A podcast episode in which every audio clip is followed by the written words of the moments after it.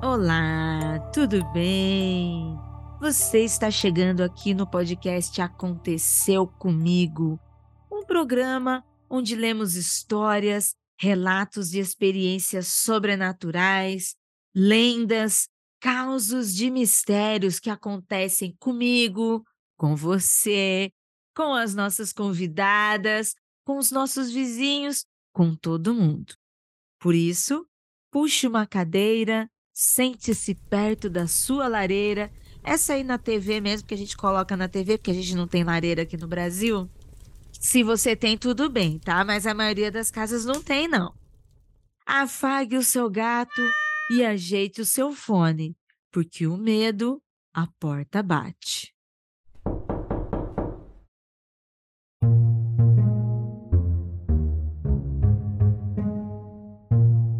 Vem aí mais um Aconteceu Comigo ao vivo, dia 26 de agosto, sábado, às 20 horas.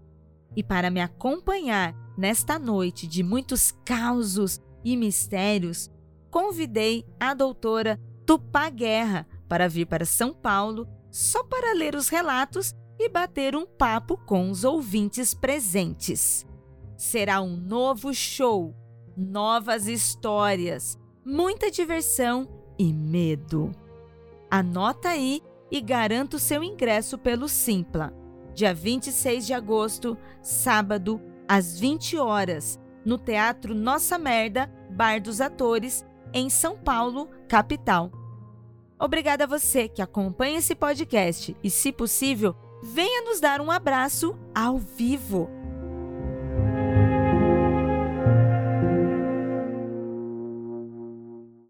Neste episódio, para ler os relatos dos nossos ouvintes, convidei a querida produtora e parceira de muito, muito, muito horror, Carissa Vieira.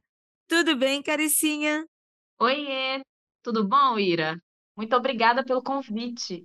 Ai, que demais ter você aqui mais uma vez. Para quem não se lembra, a Carissa esteve conosco para ser mais fácil de achar em outubro do ano passado. Ela já participou de outros programas. Em outubro, nós tivemos um mês especial de convidados produtores de horror. E a Carissa foi uma dessas pessoas que trouxe um pouquinho mais de horror para esse programa que já é cheio de medo, né, Carissa? Sim. Nossa, teve umas histórias bem assustadoras naquele dia. Então, hoje, estou ansiosa para o medo que a gente vai passar por aqui. Hum, e é nesse clima gostoso de medo que queremos passar que eu vou começar as nossas histórias.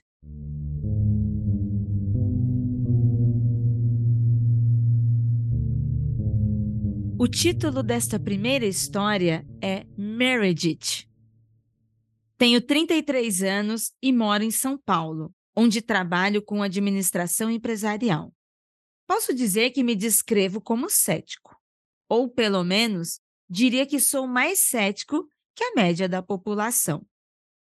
Apesar de gostar de filmes de terror, não tenho experiências com eventos sobrenaturais, sendo essa uma exceção.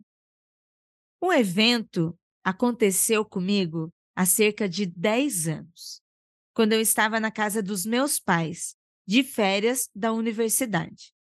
Na época, minha vida estava bem tranquila e sem qualquer coisa especial ou diferente acontecendo. Uma tarde qualquer, logo após o almoço, resolvi deitar e tirar um cochilo. Poucos minutos depois de fechar os olhos, antes mesmo de entrar em um sono mais profundo, ouvi mentalmente uma voz pacífica e que estranhamente não me deixou com medo. Essa voz dizia que era para eu ir para a Austrália. Como comentei, sou cético.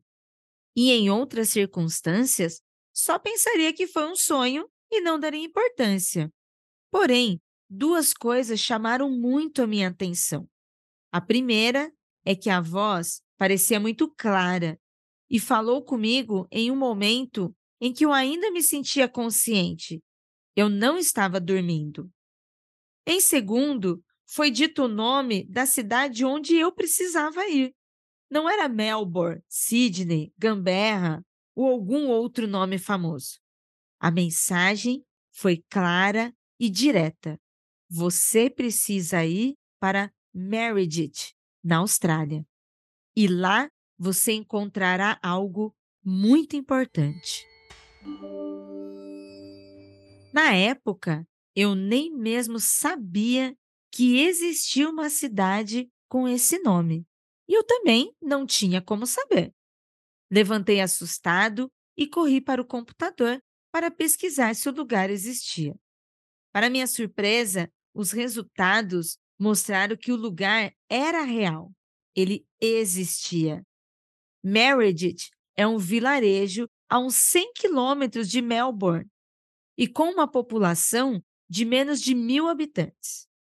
Já tentei racionalizar bastante tempo o ocorrido, considerando que talvez tivesse lido sobre esse lugar antes ou visto em um mapa.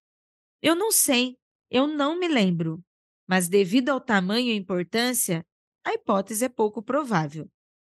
Nunca estudei a fundo sobre a Austrália, nunca visitei o país. Não tenho qualquer background ou descendência de australianos, ou qualquer relação com eles. Eu não conheço pessoas de lá e não tinha intenção de ir para lá, nem desejo. Sei apenas o que é ensinado no ensino médio, na TV, em revistas, materiais de turismo, esse tipo de coisa, e olhe lá. Pretendo um dia visitar Meredith. Só não tenho ideia do que pode acontecer. Talvez nada fora do ordinário, a minha principal teoria. Talvez algo bom, conhecer uma pessoa especial, entre parentes, na teoria dos românticos, ou talvez algo ruim. Sabe, tipo o enredo de Silent Hill? Enfim, meninas, o que vocês acham?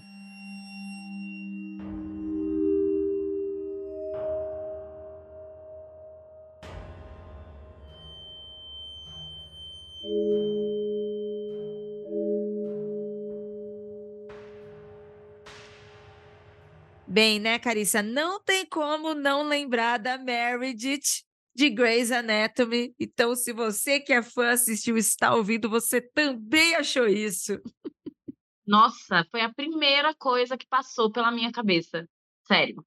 Eu também não fazia ideia que existia uma cidade. Eu também não sei nada sobre a Austrália, a não sei sobre os cangurus e crocodilos que existem lá. E olhe lá nos o que eu sei é cinematográfico, então não pode ser considerado como verdade, só alguma referência, assim. É, a princípio, eu estava até achando que poderia ser uma brincadeira, não uma brincadeira maldosa, né? Se fosse uma casa de família, com várias pessoas morando, sabe quando a gente é nova, você está começando a estudar, a trabalhar e as pessoas estão te incentivando, sabe? As pessoas estão falando, isso tem na escola, isso tem no bairro. Ele mesmo falou que ele ficou prestando atenção se ele não viu alguma mensagem, isso não ficou no subconsciente dele. Mas isso poderia também ter ficado no subconsciente por alguém ter falado. E não Sim. estou dizendo que isso não é algo sobrenatural, algo extraordinário, fantasioso. Porque pode ser mesmo que não tenha sido um espírito, mesmo que tenha sido realmente de uma pessoa, mas aquela fala ficou no ar, né. E ela entrou num processo, ela Uhum. virou um negócio fantástico, porque ele teve um sonho ali diferente, né. Que que você acha, Carissa? É, e o que eu achei mais curioso é que ele diz, assim, que ele não estava dormindo, né, que ele até pensou se foi um sonho, mas que ele estava se sentindo consciente. Aí eu até fiquei pensando, sabe aquele momento que a gente está prestes a dormir, que a gente fica entre o o o sonho e a gente está meio acordado, mas não totalmente lúcido, e está ali já quase caminhando para dormir. Eu fiquei pensando se ele não estava nesse momento, e aí, como você falou, poderia realmente ser alguma coisa que ele viu de passagem, uma imagem que ele não captou e o subconsciente dele Mandou justamente naquela hora que ele tá, assim, um pouquinho mais vulnerável, porque a gente fica bem vulnerável nessa hora entre o o o sonho e e a realidade, né, que a gente tá meio acordado, meio dormindo. Mas, assim, acaba sendo algo meio que deixa de ser palpável, né. Ele ouvia uma voz, eu fiquei muito curiosa, inclusive, pra saber como era essa voz, sabe. Eu fiquei pensando, era uma voz de homem, de mulher? Era uma voz pacífica, mas que tipo de voz pacífica? Juro que eu fiquei querendo saber como era, assim. Como o nosso ouvinte aqui deixou bem claro várias vezes que é muito cético, e aí eu acho que ele, como cético, ele deve ter se questionado em todos os momentos, isso é normal para todo mundo, né. Mas uma pessoa believer, além de questionar, ela vai tendenciosa, né, a gente já vai tendencioso, a gente já vai querendo acreditar que é alguma coisa. Como ele não quis acreditar, talvez, se tivesse algum sinal, ele racionalizou e não viu. Uma pessoa believer já estaria com incenso, com uma vela, com qualquer coisa preparado. "Cadê? Quero saber, cadê quem está me dando sinal, quem está falando comigo?", já está tentando invocar se é uma entidade, um espírito, uma lembrança, o que que é, já estava tentando, né. Como ele Eu já racionalizou estava já teria colocado uns cristais em casa, sabe. Captar a mensagem direito, né, "Vem cá, me explica aí o que que está acontecendo, né, por por que que eu tenho que ir pra Austrália? Vamos lá, por quê? O que que tem que que tem lá, né?". Nossa, eu pensei logo assim: "Ai, em fazer alguma coisa", se não era algo que ele como ele é uma pessoa cética, né, se não era algo que ele tinha uma uma certeza, assim, ele não lembrava de ter visto, lido ou, enfim, ele não tin nunca tinha nem ouvido falar dessa cidade, eu já tinha ido logo, assim, tentar ver quando é que essa voz ia falar comigo de novo. Eu já ia estar esperando É. pra que essa voz falasse comigo em outro momento, sabe. E e mais, eu já teria feito eh, eu já estaria juntando as moedinhas pra tentar em Meredith, que eu sei que ele Nossa, vai, ele ele vai. vai. E por favor, nos conte depois, hein, porque como believer aqui as 2, a gente sabe que alguma coisa tem. Sim, e vai Vai que é atrás. inclusive a teoria dos românticos, a gente já passou o mês de junho, mas olha aí gente, não não vou defender que é algo parecido com Silent Hill, porque a voz era pacífica e eu quero acreditar que era uma voz do bem. Isso, ele não sentiu medo, ele estava tranquilo. Pô, alguma coisa tem que ter, ouvinte, vá, vá sentir, vá se preparar, depois conte pra gente que aventura fantástica foi essa, o que que estava acontecendo, porque, né, fofoca astral é isso, né, gente, se o astral chama a gente, a gente vai lá saber pra contar depois para as outras pessoas. Nós, claro. Pois é, não me deixe curiosa.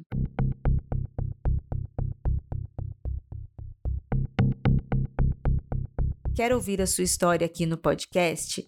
Envie seu relato para contato@mundofreak.com.br e no campo de assunto, o título da história. Pode ser anônima, mas se quiser dizer seu nome e a cidade, pedimos por gentileza que escreva, que você autoriza o uso e a divulgação.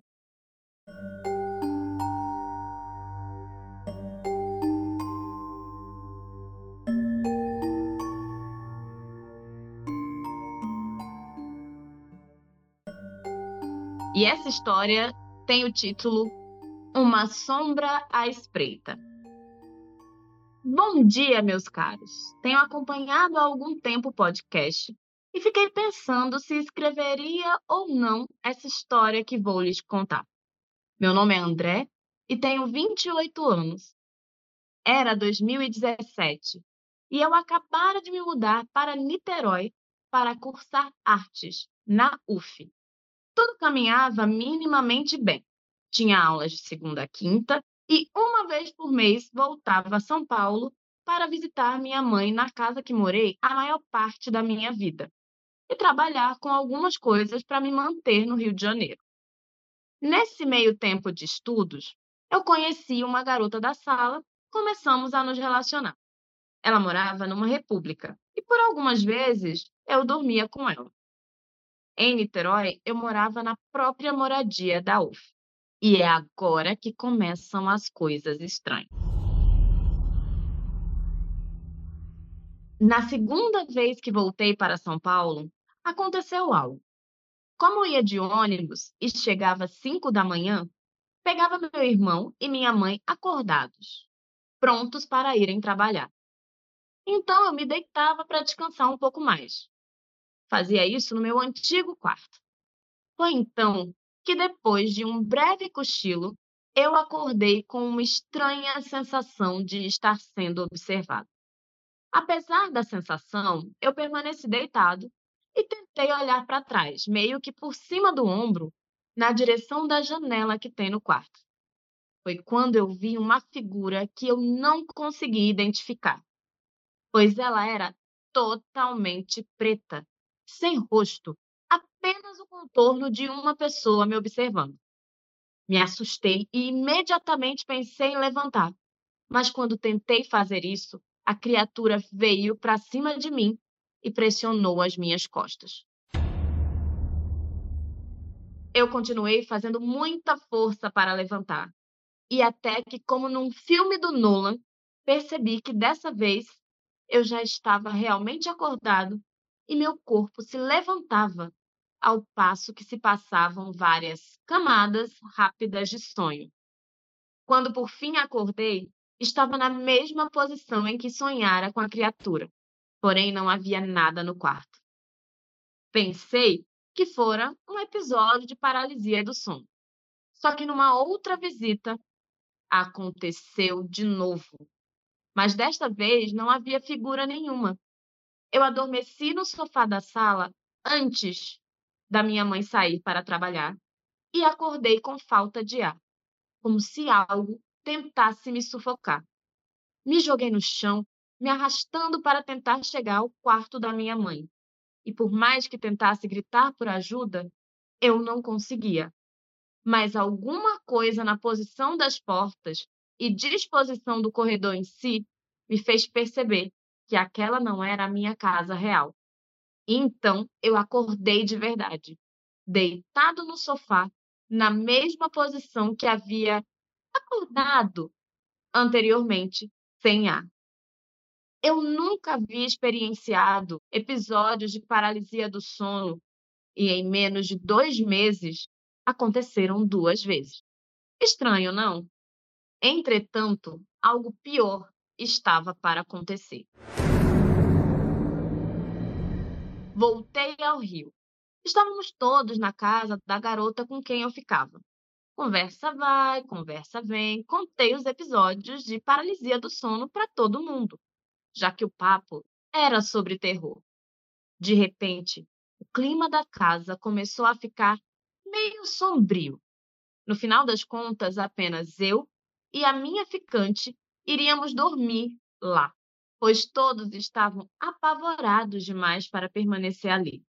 E aí, nessa noite, eu sonhei novamente com a figura, totalmente escura e sem face. Dessa vez, aos pés da cama, me observando. Só que, diferente da outra vez, eu não tive medo. E aí, ela simplesmente desapareceu. E eu acordei logo em sequência. Assim que abri os olhos, encontrei os olhos da garota me encarando, com uma cara desesperada. E aí eu perguntei a ela o que é que havia acontecido. E foi então que ela me contou. Ela estava dormindo e, quando acordou, percebeu que tinha alguém aos pés da cama nos observando. Ela tentava, com todas as forças me acordar, me sacudir. Ela gritou meu nome e nada nesse mundo me fazia despertar. Foi quando ela me olhou e viu que meu rosto estava desfigurado, como se não fosse mais eu. E aí, aquela figura também não estava mais no quarto, mas a sensação de ser observada só crescia. Então, no desespero, ela resolveu me morder para ver se me acordava. E a sensação da mordida a fez perceber que ela estava sonhando. E foi aí que ela acordou de verdade, segundos antes de eu abrir os olhos. Aquilo me deixou muito preocupado. Eu sonhar com aquilo era uma coisa, mas aquela criatura visitar os sonhos de outra pessoa ao mesmo tempo que visitava os meus sonhos era muito perturbador. A hipótese de paralisia do sono permanecia. Talvez ela tivesse sonhado, porque eu a influenciei com a minha história. Só que quando voltei a São Paulo, decidi contar para minha mãe, que é frequentadora do candomblé, assim como eu também já fui. E aí contei para ela o que estava acontecendo. Foi então que a minha mãe me disse que meu irmão também andava tendo paralisias do sono. Falei com ele e antes de contar os meus casos, quis saber como tinham sido os casos de paralisia dele. Meu irmão havia tido a paralisia duas vezes, e nas duas vezes a figura sombria havia aparecido para ele. Achamos tudo muito estranho e contamos novamente para minha mãe. Nessa mesma semana, alguns dias depois, ela recebeu uma ligação de uma antiga irmã de santo nossa, informando o falecimento do nosso antigo pai de santo, sendo o momento do falecimento muito próximo do meu primeiro sonho com aquela coisa sombria. Depois dessa informação, eu procurei um terreiro de uma conhecida minha, que é bem próxima, e aí eu fiz os devidos rituais para limpeza e desvinculação com o finado. E aí, nunca mais na minha vida eu tive um episódio de paralisia do sono. E assim, já se passaram quatro anos.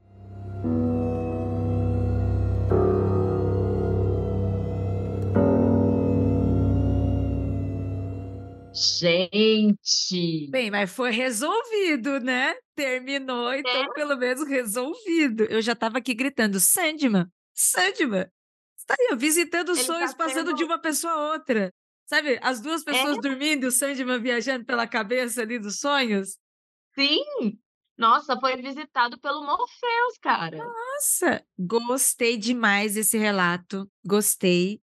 É, teve a situação, aconteceu, você já acharam estranho, depois você foi procurar ajuda, seja qual for o caminho que se procura ajuda, cada um procura a sua ordem, aquilo que se acredita, mas foi resolver, né? Resolver tanto o sentido do que estava acontecendo de mistério, né? Independente do que era, bem, vamos limpar isso aqui. Fez a desvinculação e tá aí há quatro anos dormindo bem tranquilamente, ninguém mais teve paralisia de sono, né? Então, meu, que resultado, que limpeza excelente, né? Né? Porque se fosse comigo e eu não conseguisse resolver, eu ia ficar apavorada. Sério, Nossa. eu ia ficar muito apavorada. Porque realmente, visitando os sonhos de todo mundo assim, algo errado não está certo. Pois é, e seja qual for o, o, que, o mistério que esteja acontecendo, é, com explicação ou não, ainda assim é uma coisa muito estranha são várias pessoas estarem passando pela, pelo mesmo caos, seria a paralisia do sono, neste caso. Pô, é, mesmo que fosse algo físico, psicológico, sabe? Um trauma, né? Um, um, trauma coletivo, por exemplo, né? Onde a gente começa a sonhar com as mesmas coisas, né? Isso vem de um trauma físico ou do trauma espiritual. Ah, que tenha acontecido alguma coisa espiritual. Ainda assim, é um negócio estranho e é interessante de se procurar saber, né? Pô, uma pessoa só tá passando, mas várias? Agora eu fiquei pensando numa coisa. O que se foi no caso, né, o antigo pai de santo, qual era a conexão que esse pai de santo tinha com essas pessoas? Porque ele foi direto é, no sonho dessas pessoas, assim. Não estou querendo trazer nada para o ouvinte, enfim, já está tudo resolvido, está dormindo bem, está ótimo. É mais um questionamento para a gente, né? É, é uma pessoa curiosa que sou. Fiquei pensando, por que que ele acabou indo para os sonhos, né, dessa pessoa é, e que tinha alguma coisa ali, né, com a família, com quem estava perto do ouvinte, assim. É, eu vou dizer minha resposta de achismo puro, olhando para a parede, não tem nada de comprobatório do que eu vou falar aqui, mas eu acho que existia uma relação familiar e de compromisso com as entidades dentro da onde ele estava, no caso é o candomblé, mas poderia ser qualquer outra, porque é, estar numa religião é estar envolvido ritualisticamente com aquilo que se está vivendo, o, os rituais religiosos, as orações, os processos coletivos, processos de, de caridade, processos de comunidade que se acontece é, em religiões diversas. Então, acho que ele tinha um compromisso ali existisse compromisso com a religião que ele estava, e sendo uma religião que trata diretamente com entidades, com deuses, né, que são os orixás, que são umas entidades poderosas de muita energia, de muito poder e de muito laço, porque é um laço devocional. Então, uhum. de repente ele saiu, aí não estava indo mais, some, e aqueles compromissos que ele tinha feito, né? Eu não acredito que seja uma cobrança, porque eu acho que o espiritual não está aqui para nos cobrar de nada, apesar de algumas pessoas às vezes usar esses termos. Eu não acho que seja uma cobrança, mas talvez foi tipo um laço que estava aberto, sabe? Deixou lá atrás, não resolveu. Assim como acontece entre pessoas. Sabe aquela coisa que acontece entre gente mesmo, né? Você começa a se estranhar, aí você para de se ligar, aí você começa a achar, ai não, acho que a minha amiga não é mais minha amiga. Aí a outra amiga fica, ai, talvez não seja tão amiga suficiente. E não se liga, não se liga para trocar uma ideia e perguntar.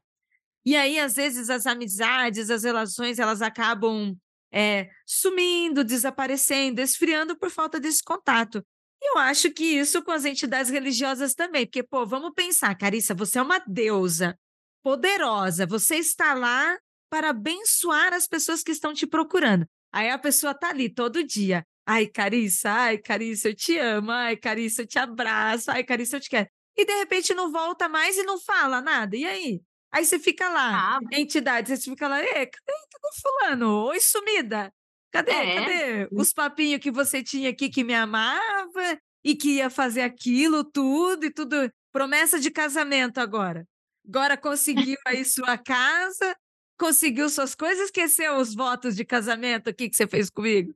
Então, eu acho que às vezes, às vezes pode ter acontecido isso, porque religião, eu acho que religião seja qualquer que a pessoa siga, né, viva, religião, ele é um, é um laço familiar, é um compromisso familiar, igual a gente tem, tanto é que por isso que a gente chama de é, irmãs e irmãos, em diversas ordens Sim. diferentes, né? Por quê? Porque é uma relação sórua, fraterna, uma relação, é, é uma comunhão entre as pessoas envolvidas e entre as entidades, né? Porque a gente chama as entidades para gente. Então, eu acho que às vezes essa saída dele deixou alguma coisinha aberta, mas que por fim, como você disse, ele resolveu. Tá tudo bem, tá dormindo tudo bem.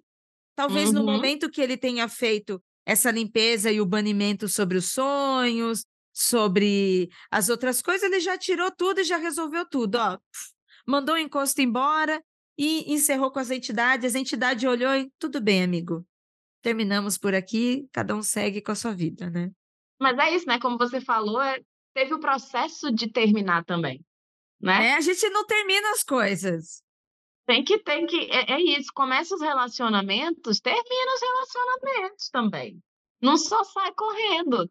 Não, e quer dar né? ghost em entidade? Responsabilidade afetiva, Ira. É, responsabilidade afetiva. Ai, meu Deus, meu terapeuta fala muito isso pra mim. ah, e né, Carissa, vai dar ghost em entidade, em espírito? Nossa, então, se não é pra dar ghost no contatinho, na uhum. entidade aqui não pode. Você tá lidando com um, é um ser poderoso, pô. Não tá pode aí. dar ghost na entidade. É. Se é para terminar ou se é para ter um, um, um, período de afastamento, tem que ser resolvido. Resolvido. Ai, que demais. Muito obrigada, ouvinte, pelo seu relato, pelos dois. Eu adorei os dois relatos que enviaram para gente. Espero que vocês estejam bem, que vocês fiquem bem, resolvidos aí na situação de vocês. E estamos falando em terminar. Infelizmente, vou ter que terminar esse programa. Carissa, foi muito, muito bom ter você aqui de volta. Você curtiu essas histórias, esses relatos? Eu curti muito, adorei as duas e, e espero que ninguém ache que, porque eu falo meio rindo, eu estou falando desrespeitando as pessoas e, enfim, respeito muito as religiões, tá? Não Só estamos rindo, não. Claro. É, é riso de nervoso mesmo, de medo mesmo. Sim. Mas, nossa, adorei as histórias e, enfim, é sempre muito legal levar esses pequenos sustinhos aqui no Aconteceu Comigo. Adoro. Estamos aqui para isso, Canice. Estamos aqui para passar medo, estamos aqui para passar fofos sustos, para se emocionar. Estamos aqui para contar histórias, porque histórias de fantasmas, de entidades, de ETs, no fundo, no fundo, são histórias sobre nós mesmos, né? São nossas histórias, nossas criações. São as nossas experiências humanas, de alguma forma, porque é como a gente se relaciona com as entidades, com os ETs, com, com tudo, né? É isso aí. Muito obrigada, Carícia. Deixa aqui para os nossos ouvintes seu canal, seus canais, aliás, seus projetos, o que, que você está fazendo, as aulas que você está dando neste momento. Então, é, primeiro agradecer mais uma vez, né, pelo convite. É sempre muito legal gravar Aconteceu Comigo. E eu tenho um canal no YouTube onde eu falo muito sobre gênero e raça dentro do cinema e eu tenho um recorte também de horror, porque eu adoro cinema de horror, gente. Então eu falo muito sobre isso. E tô lá no Instagram também, então é só procurar Carissa Vieira, C e dois S. Não é Clarissa, não é Raíssa, não é Larissa, é Carissa. E, enfim, tô nesses dois, nessas duas plataformas e também tô lá, né? Não sei se é Twitter, não sei se é X, não sei se é X, não sei o que é. Enfim, não sei se ele vai estar tá no ar ainda quando esse episódio sair, porque todo dia é uma novidade diferente, mas também estou lá e no Blue Sky, enfim, em redes sociais, mas meu conteúdo você acha mesmo no YouTube e no Instagram também escrevo. Tem uma coluna no site Cinemação, uma vez por mês, falando sobre audiovisual, principalmente cinema.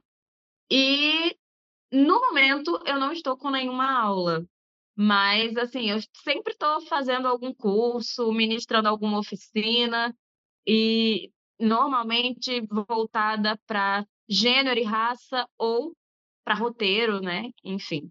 Mas é isso, gente. Ai, que demais, que demais.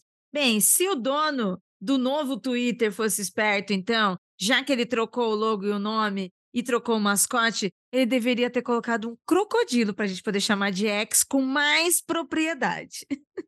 Né? Obrigada mais uma vez, Carissa.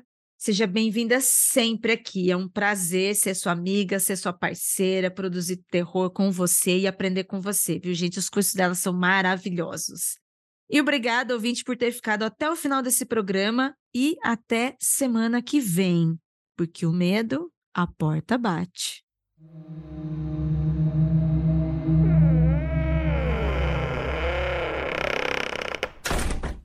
Produziram esse podcast Jay Carrilho, produção de pauta, Eli Antunes, trilha e edição, Ananda Mida, produção e arte visual de Zé Neto Design.